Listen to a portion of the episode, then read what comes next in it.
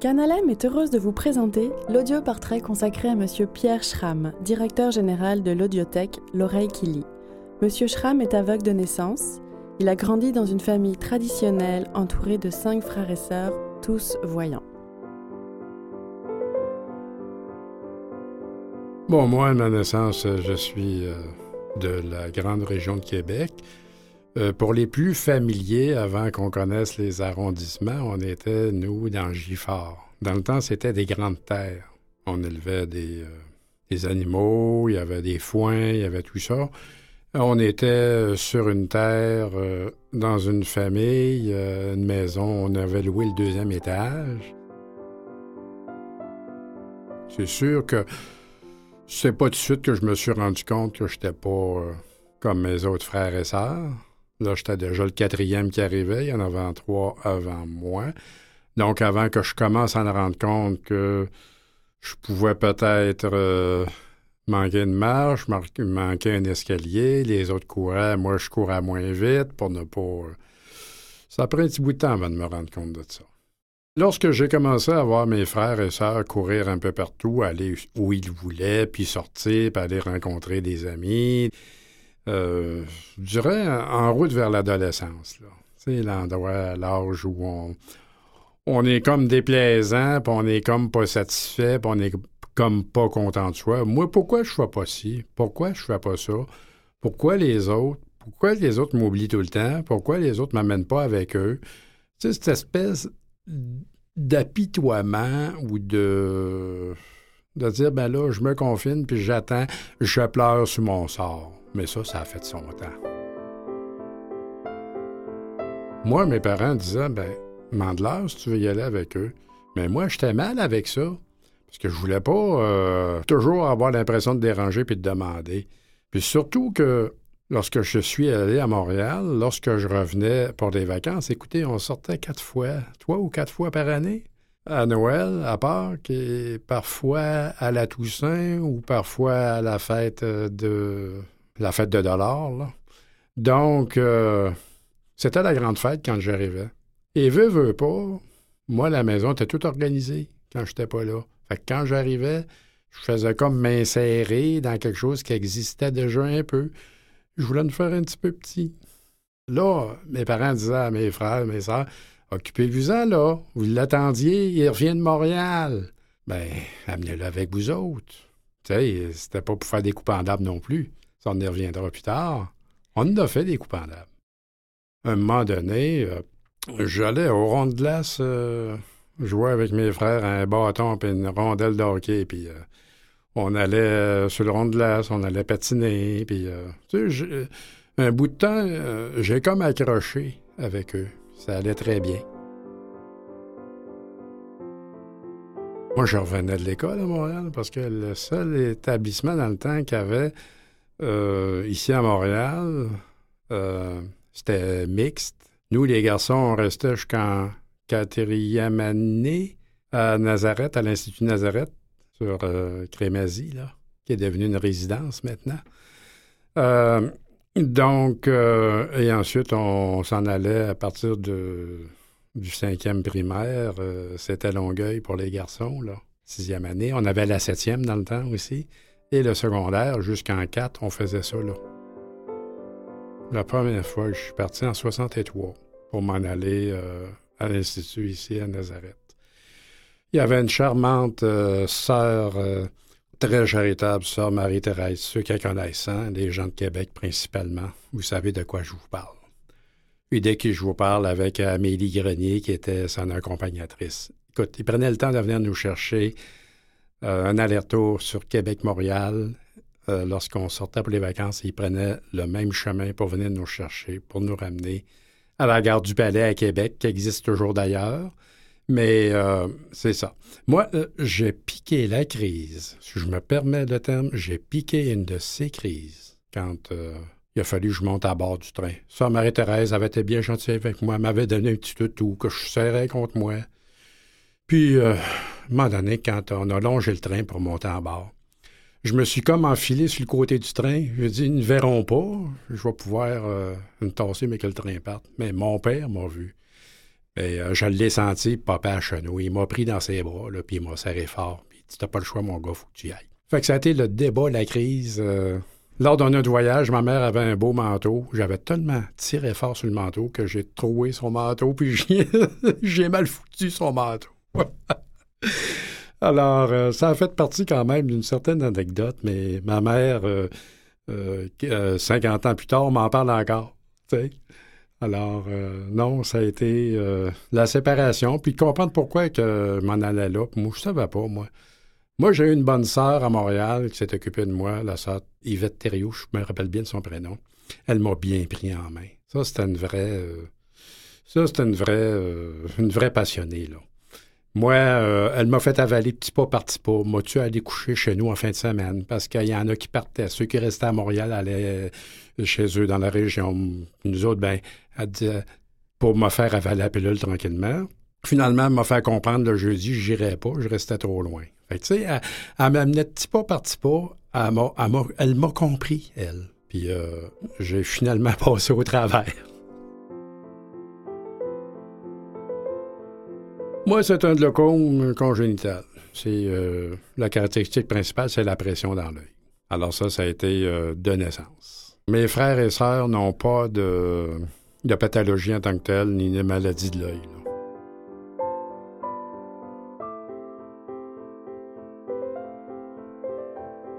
J'avais quand même des liens à Montréal. Mon père avait quand même euh, un frère ici dans la région de Montréal. Et lui, il avait sa petite famille. Ils étaient, la dernière arrivée, il était trois finalement, trois enfants de la famille. Euh, mon oncle a dit, bien, garde, on va aller le chercher de temps en temps, puis on va aller de temps en temps avec lui passer le dimanche après-midi. Eux, ils demeuraient un bout de temps. Euh, ils ont demeuré ici un bout de temps en Joux, ils ont été à Saint-Hubert, ils ont été à Blainville. Ils se sont occupés de moi comme si j'étais les leurs, comme si j'étais parmi les, leurs. Ils venaient me chercher le week-end si je pétais ma crise, si je piquais ma crise. C'est clair que là, me calmait comme tous les autres. Si je faisais de quoi de pas bien, ma tante, mon oncle me reprenait comme les autres. J'étais dans la maison. Puis quand c'était bien, c'était bien. On allait partout, on allait souper euh, chez sa parenté. Euh, du côté de ma tante aussi, avait de la parenté du côté de Montréal. Je suivais, point, c'est tout. J'étais des leurs.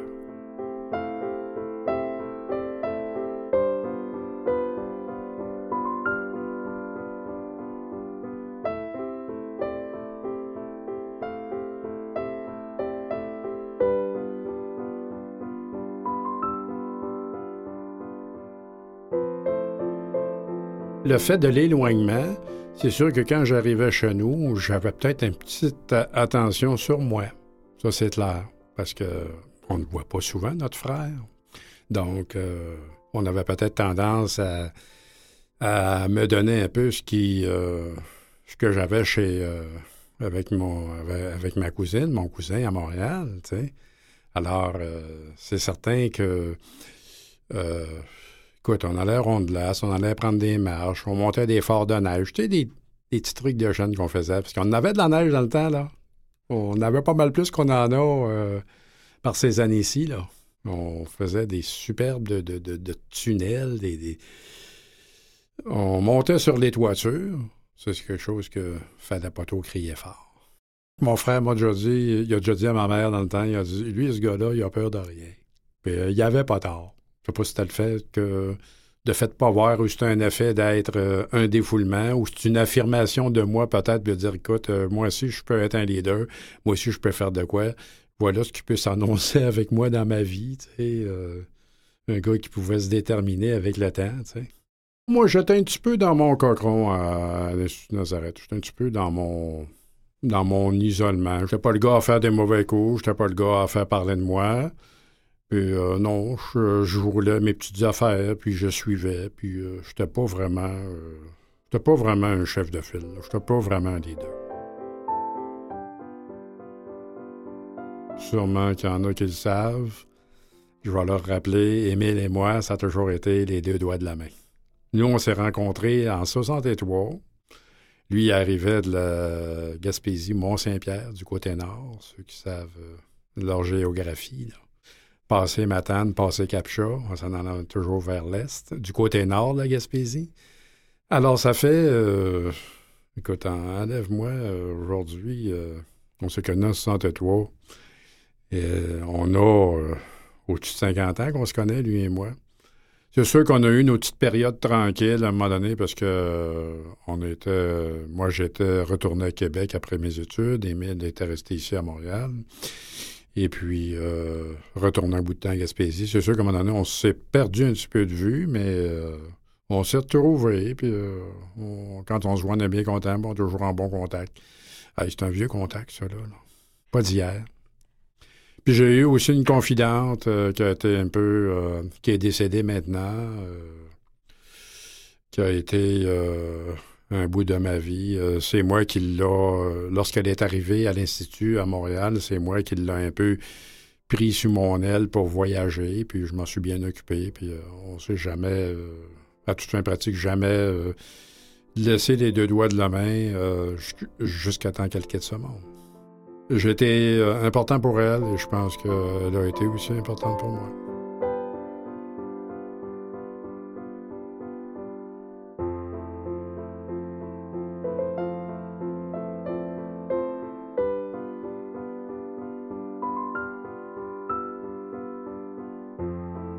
Bon, Louis Braille, euh, évidemment, comme à Nazareth, on était équipé euh, de matériel didactique scolaire pour les études. Hein. Euh, les livres de mathématiques, les livres de français. Euh, je me rappellerai que la méthode Grevis. Hein. Et puis, euh, on était tous équipés, même l'anglais, les manuels en anglais, English 900, pour ne, pour ne nommer que celle-là. Oh, je déterre des souvenirs aujourd'hui. Louis Braille, je me suis senti un petit peu plus, comment je dirais, donc, un petit peu plus partie de la gang parce qu'on était tous en groupe, en unité de vie de groupe qu'on appelait dans le temps. Et puis, euh, c'est ça. Puis, il y avait des activités sportives et récréatives euh, avant le souper après le souper. Fait qu'on pouvait quand même avoir un peu de camaraderie puis de bonnes... Euh, de bons questions de socialiser un peu, tout ça. Ça donnait quand même que d'être en classe et que d'être en salle de récréation. On avait même euh, je me rappelle, c'était dans ces années-là, je crois, qu'il s'était développé le tournoi d'échecs euh, Jean-Marie Lebel. C'était un peu les prémices de ça dans le temps. Euh, mon Dieu, on se réunissait, je pense, c'était une fois par année. On faisait un tournoi entre nous autres. Puis d'où est né le, fameux tournoi d'échecs dont tu as sûrement entendu parler, qui a eu lieu dernièrement à Longueuil, Jean-Marie Lebel. Euh, et ensuite, ça, ça m'a amené au cégep. Ben, auparavant, en secondaire 5, on était retourné dans nos commissions scolaires d'origine. Je me allé à Québec. Mais j'ai tombé sur une bonne étoile, parce que cette année-là, euh, la polyvalente de Charlebourg avait été euh, mandatée par le ministère pour pouvoir développer du matériel didactique ou du matériel scolaire pour les personnes non-voyantes qui euh, allait dans cet établissement-là. Parce qu'il y en avait un peu du bas du fleuve, il y en avait de Québec, il y en avait d'un peu partout. Puis n'oublions pas aussi qu'il y avait une école à Québec. Donc, à un moment donné, ils ont sûrement fait comme moi, passer à la polyvalente.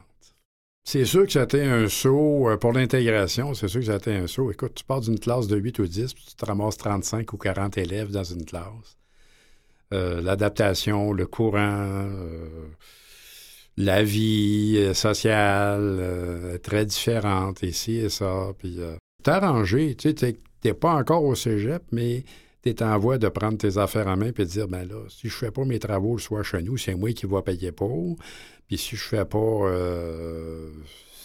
puis si je suis pas le groupe, ben c'est moi qui vais manquer des choses. C'était un peu une prise en main. C'était comme différent un peu, comme milieu.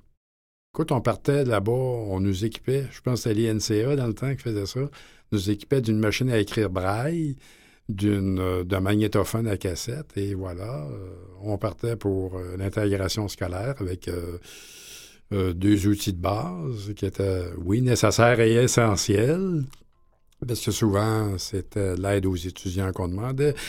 Tu sais, on était à nous-mêmes. Ça, c'était une prise d'initiative de dire, ben là, regarde, si je fais rien, là, c'est moi qui vais vivoter, puis c'est moi qui vais payer pour.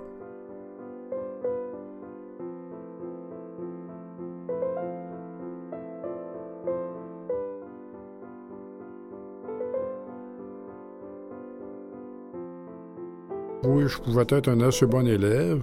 Mais la première année, c'est sûr que quand mes parents ont vu mes premiers bulletins euh, d'automne, ils ont dit Hey, euh, c'est pas ça que tu donnes d'habitude, mon fils, là. Tu sais, euh, gars, qu'est-ce qui se passe avec toi? Fait que je leur expliquais tout ça, ce qui se passait avec moi. C'est clair. Tu sais, c'est un saut, là. Tu prends un rythme de vie, tu arrives le matin dans l'autobus, tu t'en vas à ta case, tu vas chercher tes effets et tes cours. Le soir, c'est pareil, tu t'en retournes une heure, une heure et demie d'autobus, et tu sautes et tu fais tes travaux. C'était tout un autre rythme de vie, là.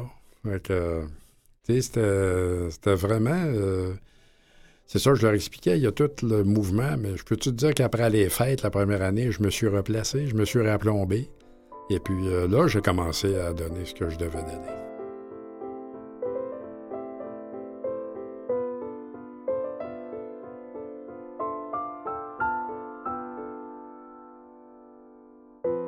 À l'égard des autres élèves, c'est sûr que on était bien. En tout cas, moi, pour ma part, je passais bien. J'avais pas trop de misère avec les autres élèves.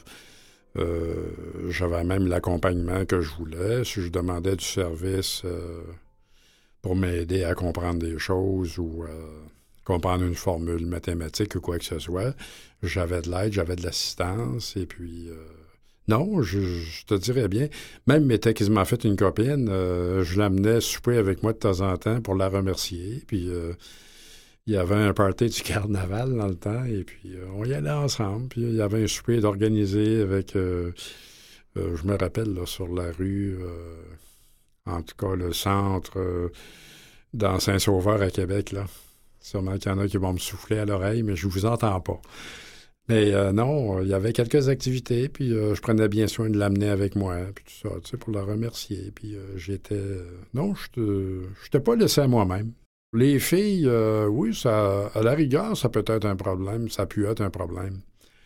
Parce que les gens marchent avec le eye contact, hein, avec le, le, contact, le signe, l'œil, etc. Mais nous, là, ce canal-là, on ne l'a pas pour communiquer. S'il y avait une belle fille, qui me faisait de l'œil, je ne pouvais pas le savoir. Il fallait qu'elle vienne me parler.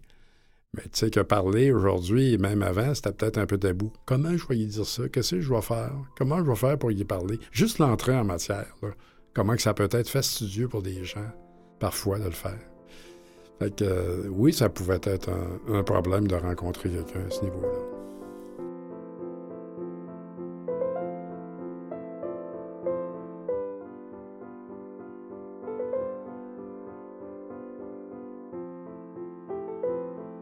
Au cégep, ah, ben là, euh, c'est un peu un autre climat. Euh, au cégep, ça s'est passé euh, au plan.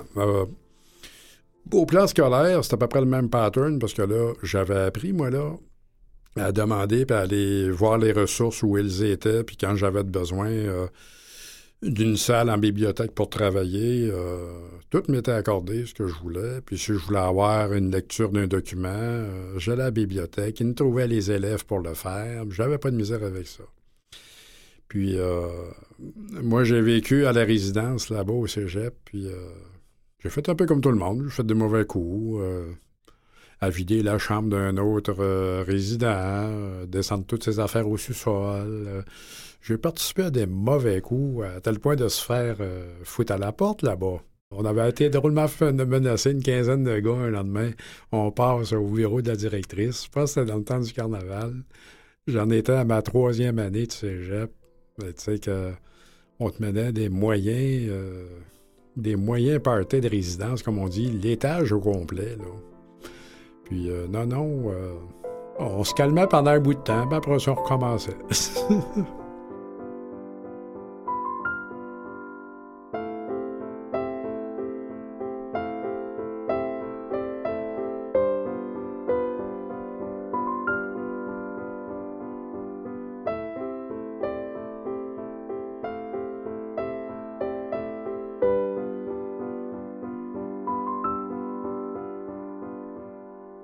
Du bénévolat, j'en ai fait. Euh, c'est là que j'ai commencé à m'intéresser au bénévolat suite à mes études et même en parallèle à mes études. On avait un club de hockey à Québec. Euh, de temps à autre, je m'occupais un peu, euh, un petit peu à la trésorerie, ou je ne sais pas trop à quel, poste qu'on s'était donné. Euh, je m'occupais un peu de, des affaires du club, là, signer des chèques, voir des transactions, des choses comme ça. Ensuite, je me suis intéressé, on a développé à Québec ce qu'il appelait avant le RAC, Section Québec. J'ai été parmi les investigateurs de cette euh, organisation-là qui est reliée au RAC national. Lui, il existe toujours, le RAC.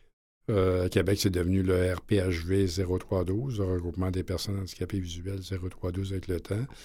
Et euh, j'ai été parmi les instigateurs euh, de la création de cette association de défense des droits-là dans la région de Québec. Moi, dans le temps, il y avait un dossier qui m'intéressait énormément, c'était les feux sonores et le transport en commun. C'est ça qui m'animait parce qu'on voulait convaincre les autorités euh, du bien fondé, de bien vouloir euh, euh, rendre accessibles leurs services, les traversées piétonnières, le transport en commun par l'affichage, l'annonce des chauffeurs des arrêts ou des points chauds sur le réseau. on avait quand même des revendications pour le temps, des revendications premières, qui aujourd'hui se reflète, mais avec les nouvelles, euh, les nouveaux moyens qu'on a.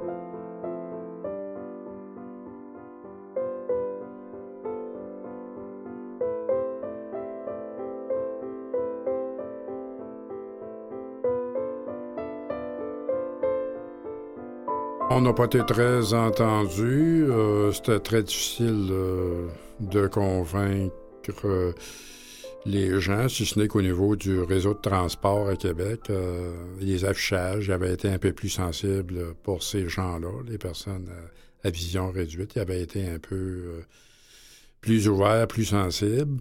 Et évidemment, aussi, on était abouti à un moment donné avec euh, le national. On avait été, le RAC national dans le temps.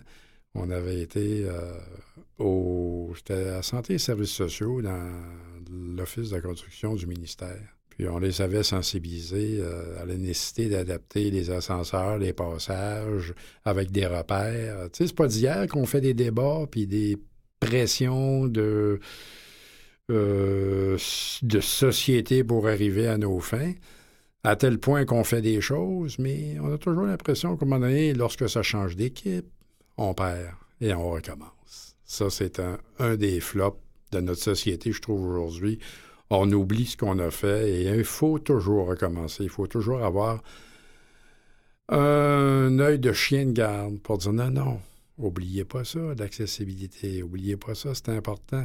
Les repérages, les endroits sombres, tu pars d'une personne qui, a euh, qui a encore une vision certaine, passe d'un endroit clair à un endroit foncé soudainement, euh, tu te demandes pourquoi il arrête puis qu'il ne sait plus où il s'en va ou des repères tactiles euh, sur un mur, plein de choses. Euh, il y a des choses qui, se font, mais avec le temps, on oublie, ça s'efface.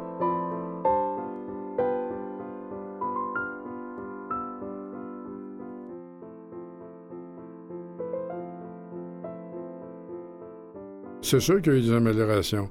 Si je prends l'Internet, par exemple, euh, souvent on change d'équipe de marketing ou d'équipe les dimestres changent. La formation se fait euh, petit à petit. Euh, vois-tu, moi, j'ai fait appel à un développeur il y a deux ans, un programmeur. Écoutez, à Laval, il n'y avait même pas le cours pour l'accessibilité. Il se donnait juste site à l'Université de Montréal. Puis euh, je sais qu'il y a des grosses compagnies qui l'ont suivi. Je sais qu'il y a des grosses multinationales qui l'ont suivi. Je sais qu'il y a des paliers de gouvernement qui l'ont suivi, le cours. Mais bon sang, il y a toujours l'aspect constance et l'aspect recommencement. Ce qu'une équipe a fait, bah, c'est quoi ça, ce truc-là? Ça sert pas vraiment. Ça, c'est. c'est souvent pas nuisible pour les. Euh, pour les internautes euh, ordinaires. C'est pas vraiment nuisible. Nous, ça nous donne par contre euh, des trucs pour pouvoir naviguer. Ça nous facilite l'aide à la navigation aux écrans avec des raccourcis qui sont toujours préprogrammés dans nos interfaces, mais parce qu'on a changé d'équipe au complet, parce qu'on recommence à neuf, on ne tient pas compte du passé. Ça, c'est une désolation. On investit des sommes, soi-disant assez phénoménales, mais il suffit d'une petite trace du passé, un changement d'équipe, et tout est à recommencer. C'est ça, je trouve désolant comme, euh, comme société qu'on n'ait pas de mémoire plus que ça à faire suivre les, euh, les devancées qu'on a déjà eues.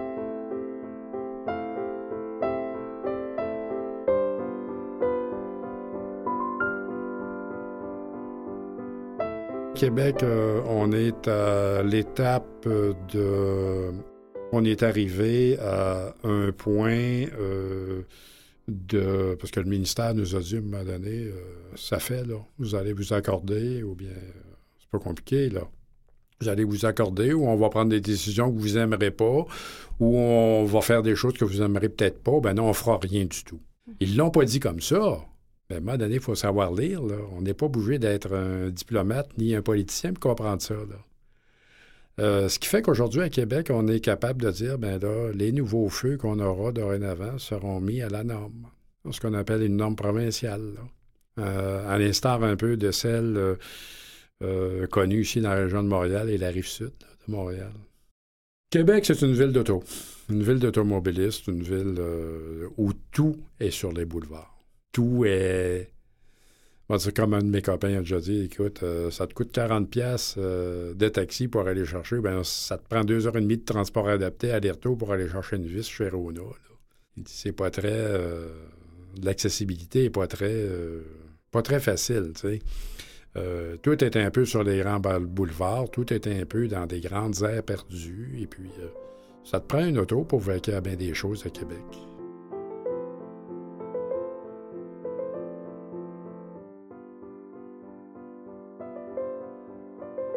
Étant organisme de service, on ne s'est pas euh, vraiment engagé encore dans les dossiers, euh, euh, tel à la COFAN, par exemple, la Confédération des organismes de personnes handicapées. On ne s'est pas encore mobilisé dans des dossiers qui nous touchaient encore très sensiblement.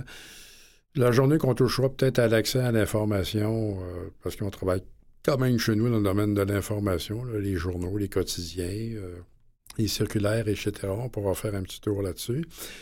Donc, euh, non, on n'a pas encore trouvé vraiment euh, d'atomes crochus, de dossiers sur lesquels on s'est senti vraiment encore engagé.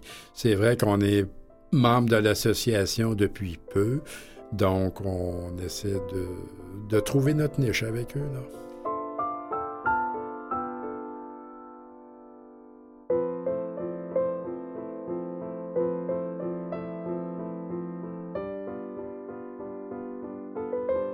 En seconde partie, Pierre Schramm nous raconte comment il a mis sur pied l'audiothèque L'oreille qui lit en 1983 à Québec. Dans deux petites minutes sur Canal M. Restez avec nous. Sur Canal M, nous retrouvons Pierre Schramm qui nous raconte dans quel contexte et comment il a créé l'audiothèque L'oreille qui lit.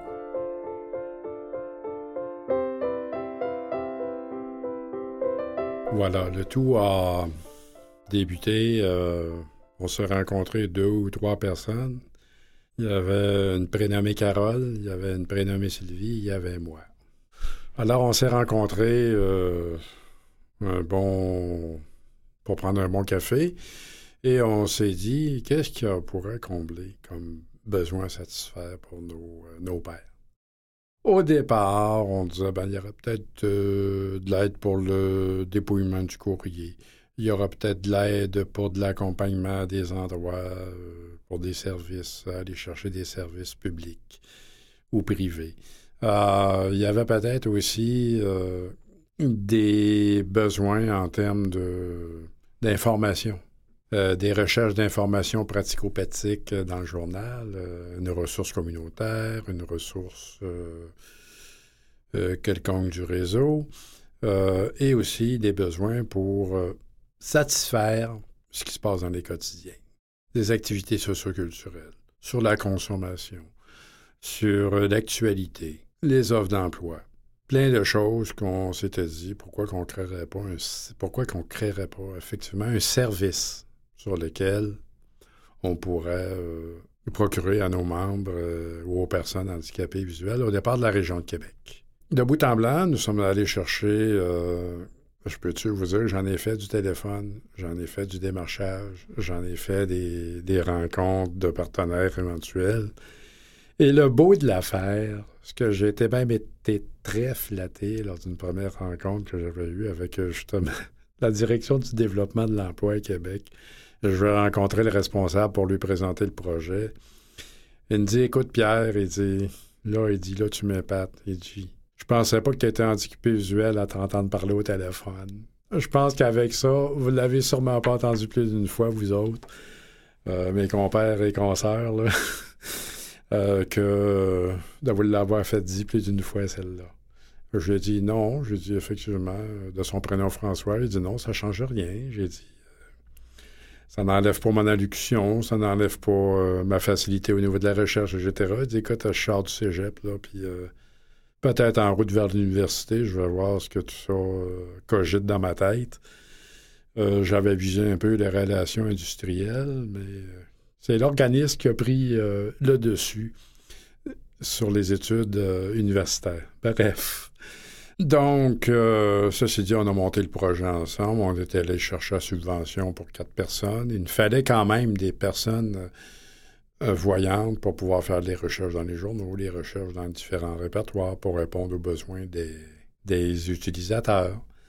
C'était vraiment un service de base téléphonique qu'on donnait. Et euh, avec euh, l'avenue des journaux, le responsable du journal est venu nous voir, il a dit oui, ça, on de l'accord, pas de problème. Une gracieuseté, je pense que c'était le Soleil, notre tout premier, journal Le Soleil à Québec. Et puis, c'est un monsieur Aymon. Je me rappellerai toujours de lui. Alors, euh, c'est ça. Que là, on donnait. C'était des chroniques sur un répondeur téléphonique. Une boucle de trois minutes par jour. C'était suivant le jour. Euh, le vendredi, c'était le socioculturel, pour la fin de semaine, cinéma et autres, le spectacle en ville. Euh, le jeudi, on traitait de consommation. Euh, des sujets vifs d'actualité. Euh, le mercredi, c'était surtout des informations diverses et variées euh, d'ordre général. Des actualités le lundi, le mardi, c'est-à-dire tout ce qui touche un peu de politique, l'économique, le social. Et le lundi, c'était consacré essentiellement aux offres d'emploi.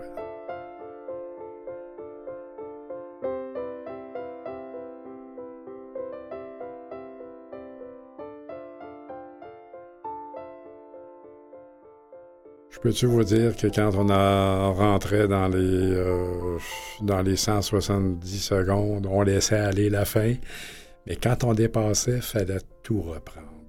Parce que là, il n'y avait pas de pause, il n'y avait pas d'arrêt, il n'y avait rien. Il fallait que tu te synchronises. Il y a des journées que tu es plus fatigué. Tu te prenais jusqu'à 4-5 fois. Oh là là! Mais aujourd'hui, les moyens, les technologies de l'information ayant bien évolué, c'est tout autre chose. Alors, on s'est retrouvé avec des demandes euh, quelques années plus tard. On a incorporé la boîte. Euh, faut que je vous dise, je passe un aparté absolument sur la magnétothèque dans le temps, qui est devenue évidemment vue et voix aujourd'hui.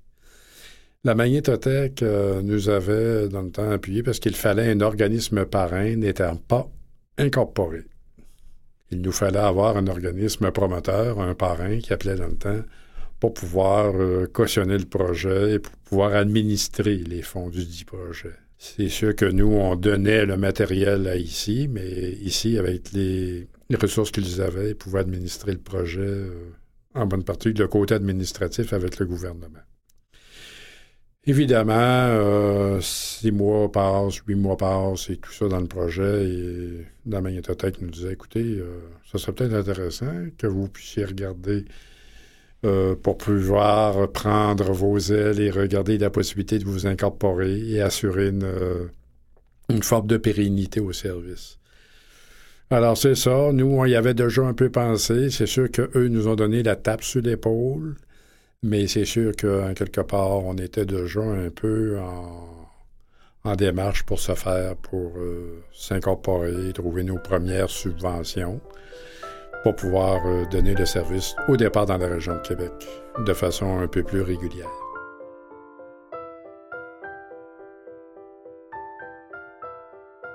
Quand je te parle de la première année ou deuxième année, on n'avait pas encore de bénévoles.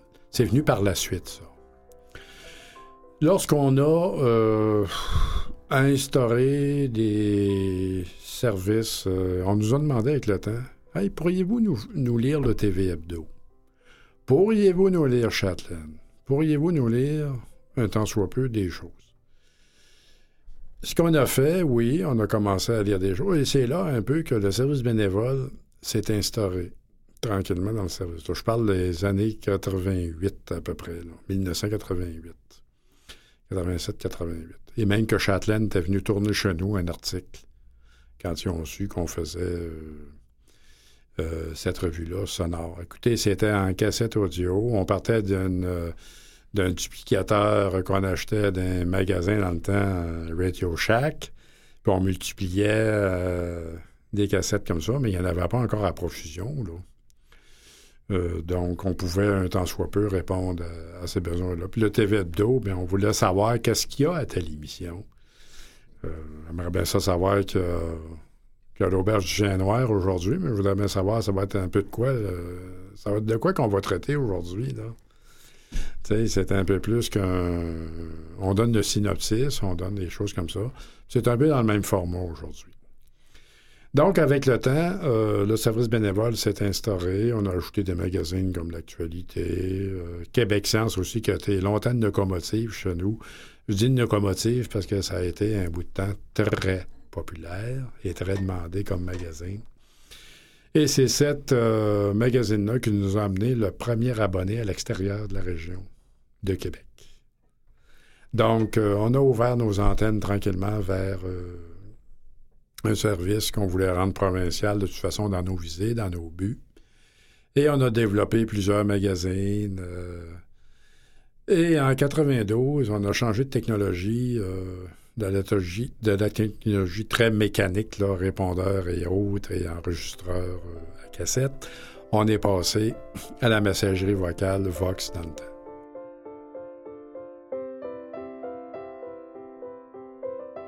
On marchait par abonnement, OK, on fonctionnait par abonnement, on montait des listes euh, sur une base de données, on faisait l'expédition de ces cassettes-là. Si on avait 20, 25 euh, ou 30 TV hebdo, on les multipliait, puis on les envoyait, puis on les demandait d'être des retournés avec une étiquette euh, retour préadressé. On les réutilisait. On réutilisait ces mêmes cassettes-là. Oui, ben, à ce sujet, à un moment donné, on n'avait comme pas le choix de d'en faire des lagages puis d'en disposer de quelqu'un à la corbeille. Parce que c'était tellement utilisé qu'on utilisait les ressources au maximum qu'on avait. On a pensé que ça soit euh, quand même euh, des technologies assez accessibles puis assez euh, utilisables par ces gens-là. Ben là, actuellement, on demande un abonnement à titre gracieux. On n'impose pas de, euh, de cotisation obligatoire, ce que les gens veulent bien nous donner. On, espère que les gens sont généreux, seront généreux euh, pour euh, se faire et soutenir le service, surtout par des temps qui courent. une ligne téléphonique, il faut les payer au fournisseur. Le loyer, il faut le payer aussi à son propriétaire. ça prend quand même des employés pour superviser et préparer le travail, bien que euh, que les bénévoles soient bien euh, outillés et bien euh, préparés pour lorsqu'ils rentrent en salle de lecture pour lire leur contenu. On a quatre plages le matin, c'est-à-dire en avant-midi, le matin, aller jusqu'au midi. On a une autre plage de quatre en après-midi. Et on a une plage de soir qui se rajoute à ça aux, cinq, cinq jours de la semaine. Donc, on a quand même quelques plages de disponibles. Il est tout de suite disponible. Aussitôt qu'on ferme, le... aussitôt qu'on ferme le fichier, aussitôt disponible. Mais il faut le transporter, par contre, dans le. Il est lu à circuit fermé, contrairement à avant. Euh, dans l'ancienne technologie, euh, on lisait directement en ligne, donc on n'était pas à circuit fermé.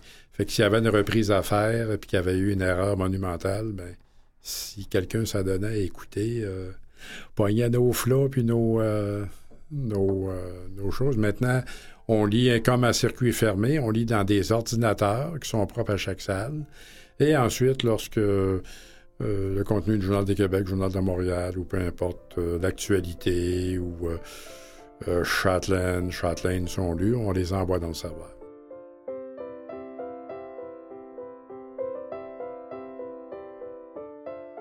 À ce jour, on a une soixantaine de bénévoles qui se succèdent euh, à chaque semaine ou à chaque 15 jours. On donne une formation pour les lecteurs, on leur donne quand même un accueil et un soutien euh, technique lorsqu'ils viennent lire sur place, puisque tout se fait actuellement sur place. Mais c'est sûr que dans nos, dans nos pensées et dans nos euh, élans futurs, on pourra, avec la technologie, vraisemblablement recevoir de l'extérieur des contenus. Euh, c'est pas encore fait. Là. On est en période de restructuration, on est en période un peu comme tout le monde, de revoir un peu nos priorités, de revoir un peu ce qu'on donne comme service, ce qu'on coupe, ce qu'on garde. Euh, donc après ça, bien, on verra du développement. On a tout changé la technologie vers la réponse vocale interactive. Ce qui fait que cette technologie-là informatique de l'information, au fait, nous permet tout comme euh, ma collègue ici qui travaille en télé, qui, est en télétravail ici euh, à Châteauguay, tout comme euh, ma collègue ici à Longueuil, ça nous permet de travailler dans le système, dans un outil quand même assez accessible pour nous, pour pouvoir le gérer d'un bout à l'autre, le système. Ces boîtes vocales, ces répertoires, ces différents dossiers, où ils vont les choses, les différents contenus chose qu'on n'avait pas avant dans l'ancienne technologie. Donc ça, ça nous donne un plus pour nous, comme dirigeants ou comme euh, employés, de pouvoir euh, tout assumer ce volet-là maintenant. Et euh, on, je dirais, en termes de contenu, on a, on dirait qu'on a une soixantaine de milliers par année actuellement de, de lectures. lorsque quelqu'un rentre, ça fait un ça fait un compte, OK? Ça fait 1 euh, plus 1 plus 1 en montant, là. Et puis, euh, on a environ autour de 600 abonnés actuellement, utilisateurs des services inscrits officiellement. Ils peuvent euh, à peu près tout trouver, l'actualité, différents magazines populaires, en passant par le séjour, et différents contenus mensuels tels euh, euh, Québec Science, euh, Shotland, Le Bel Âge, Good Time. on leur dit un peu que c'est des contenus quand même assez près de l'actualité. Nous, on vise des personnes à limitation sévère à la lecture. J'entends par là pas juste des handicapés visuels, soit total ou partiel ou comme on connaît actuellement dans notre marché cible. Mais euh, il reste quand même qu'il y a des personnes qui ne sont pas enregistrées nulle part. Il y a beaucoup de personnes, euh, comme euh, ceux qui ont la dégénérescence maculaire, qui, pour une raison ou pour une autre, ne peuvent plus lire ou à peu près plus lire leur journal, comme ils le faisaient avant de partir pour travailler le matin devant un bon café. Euh, ou qui sont rendus à la, retraite et qui ne peuvent plus lire. Ça peut être aussi une personne qui a une sclérose en plaques, qui ne peut plus, à toute fin pratique, manipuler euh, quelque objet que ce soit ou quelques feuilles de papier ou bien difficilement. Donc, euh, ça peut être très large comme clientèle.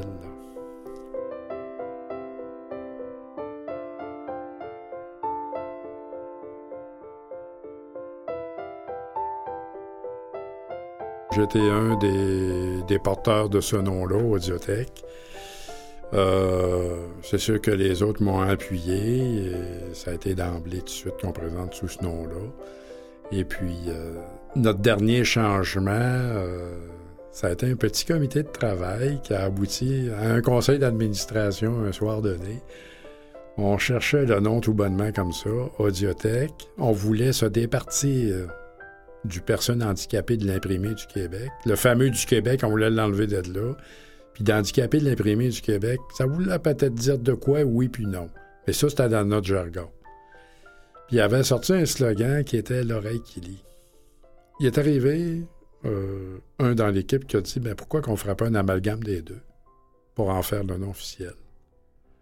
Donc, c'est ce qu'on a présenté à, l'AGA de 1900, de, pas de 1900, Nicolas va se payer ma tête si je décale les années. Donc, 2014, on est allé en, Assemblée générale extraordinaire pour faire passer ce nom-là et le faire passer au registre des entreprises. Fait que tout est fait depuis environ 15 mois, si c'est pas plus maintenant. Alors, Radiotech qui euh, ça a été une cogitation de deux séances de consultation aussi à travers les bénévoles chez nous et à travers les utilisateurs. On a recueilli plusieurs choix de noms, plusieurs euh, à deux reprises, mais on n'arrivait pas à un nom euh, satisfaisant et un nom qu'on estimait plus d'actualité aujourd'hui pour enlever les vieux stéréotypes d'avant. L'audiothèque, c'est quoi finalement? C'est par l'écoute qu'on fait qu'on écoute le service chez nous. Et c'est quelle manière? L'oreille. Donc on a dit l'oreille qui lit. on a fait un lien tout simplement avec ça et on s'est dit, wow, c'est génial comme nom. Alors pourquoi on irait, pourquoi on ne fait pas le saut avec ça? nos abonnés viennent d'un peu partout, la Gaspésie, euh, Montréal, euh, l'ouest de la province, l'ouest du Québec, euh, la, la, la, la le Saguenay-Lac-Saint-Jean, l'Abitibi, le Témiscamingue. Ça, ça vient d'un peu partout, nos abonnés. Notre ligne est disponible pour l'Amérique, c'est seulement francophone, l'Amérique du Nord oui, ça pourrait être euh, une éventualité, oui, qu'on puisse donner euh, ce service-là à des gens à l'extérieur. Même qu'on a nos snowbirds chez nous. Il y en a qui partent dans le sud et qui vont aller écouter leurs journaux parce qu'ils veulent être quand même branchés avec leur Québec, avoir l'actualité, avoir euh, tout ce qui se passe au plan politique, économique. Donc, ils prennent le soin, le bon soin, lorsqu'ils partent à l'automne ou à l'hiver, d'appeler sur la ligne 800.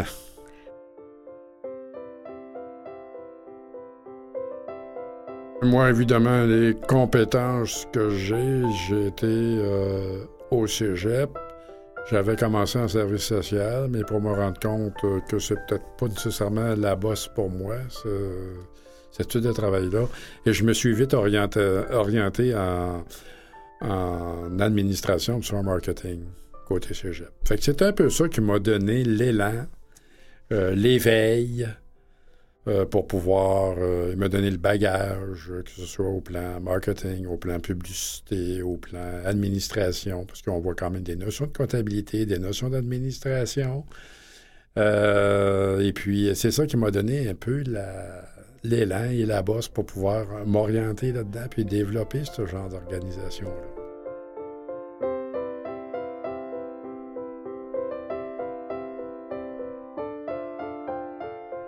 Parmi les initiatives qui n'ont pas prises ou euh, levées, ça a été Aide Ressources Vision dans la formule qu'on avait préconisée au départ. Un service qu'on se voulait de, de référencement, oui, d'une part, vers des ressources ou des, euh, euh, ou des choses un peu spécialisées. Aide Ressources Vision aussi se voulait un échange entre les gens. On voulait rendre ça interactif entre les gens via une formule de courriel audio. Euh, tu as une question qui te concerne, qui te touche, on va te trouver la réponse et on va te mettre en, interrelation dans le serveur et ta question et ta réponse. Mais ça, on dirait que les gens n'ont pas euh, acheté ou acquis cette formule-là.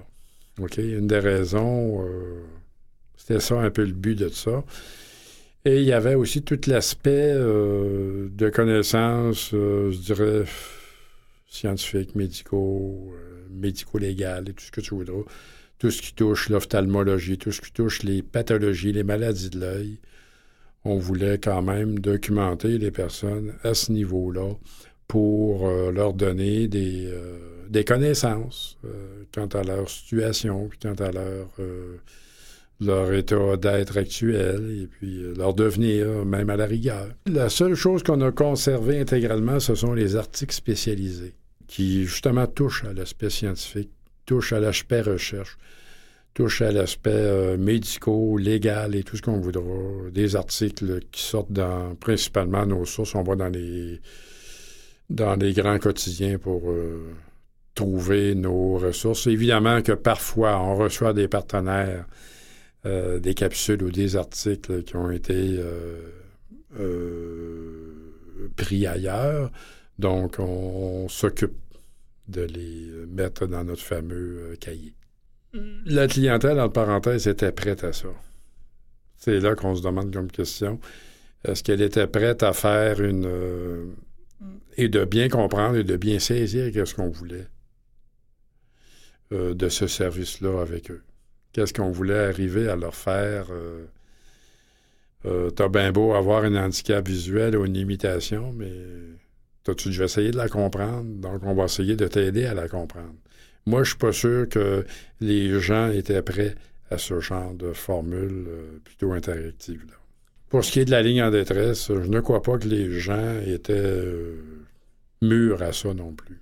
Et de vraiment saisir du pourquoi. On connaît notre affaire, on sait où aller, on connaît les ressources, on connaît les centres de parrainage, ou je sais pas, là. Euh, moi, je dis des réponses du tac au tac, mais je ne crois pas que les gens étaient aussi prêts pour, cette, pour ce service-là. là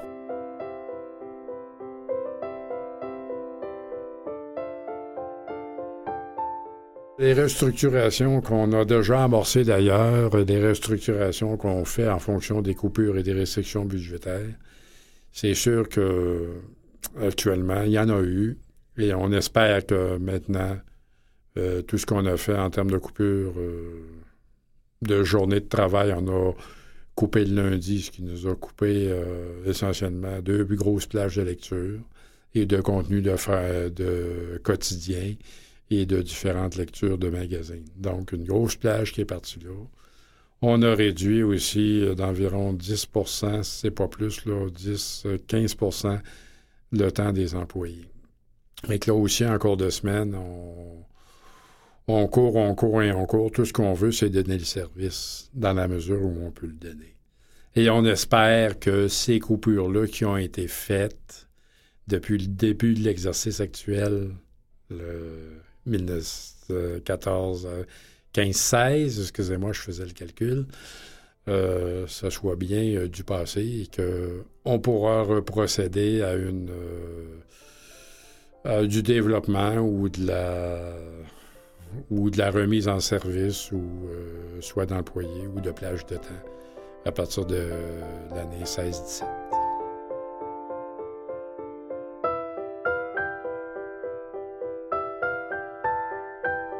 Oui, le budget gravite aux alentours des 200, 208 000 par année. C'est sûr que, mais qu'on réinjecte, euh, si on se replaçait au niveau d'il y a deux ans, on pouvait graviter autour de 250 000. Ce qui a fait, qui a amené ces coupures-là, c'est qu'on a eu un projet de développement il y a deux ans.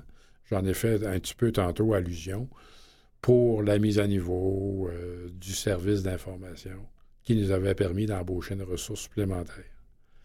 Mais là, comme le financement de base ne venait pas à satisfaire ou à combler euh, le projet lors de sa conclusion, donc euh, nous avons dû, comme administrateur ou comme bon gestionnaire, c'est dur à dire, on a dû impliquer, imputer le budget à des coupures sévère dans ce sens-là. C'est pour ça qu'on a agi de la sorte.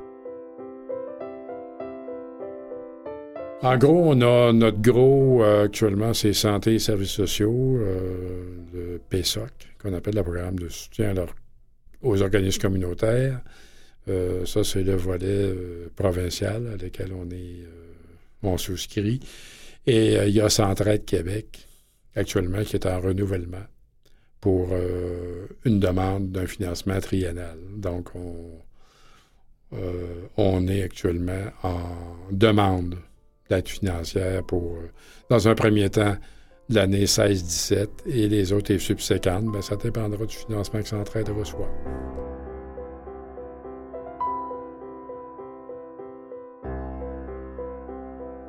Ah, si j'avais vu, qu'est-ce que j'aurais aimé donc faire? Moi, une chose, ceux qui me connaissent euh, plus, un peu plus intimement savent que j'ai toujours été passionné par les trains.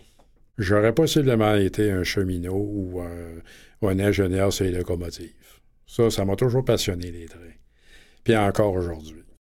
Je sais pas, ça me donne, euh, le train me donne euh, un sentiment de confort, un sentiment d'être à l'aise à bord, un sentiment d'être. Euh, tu sais, un sentiment de dire, là, je suis en voyage, peu importe entre Québec et Montréal où j'irai. C'est de sentir cet l'espace que j'ai autour de moi, d'être un peu plus libre de mes mouvements. Physiquement, c'est ce qu'on a, c'est les trains.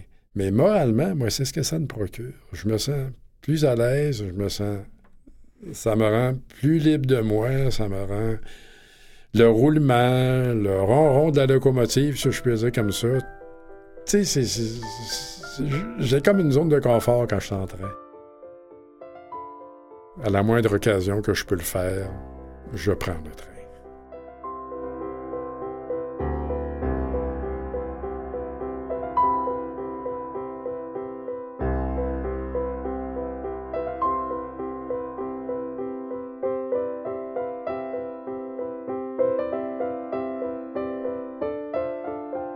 Audioportrait, réalisation et montage, Anne Janson, Jean-Sébastien Liberté et Mathieu Tessier.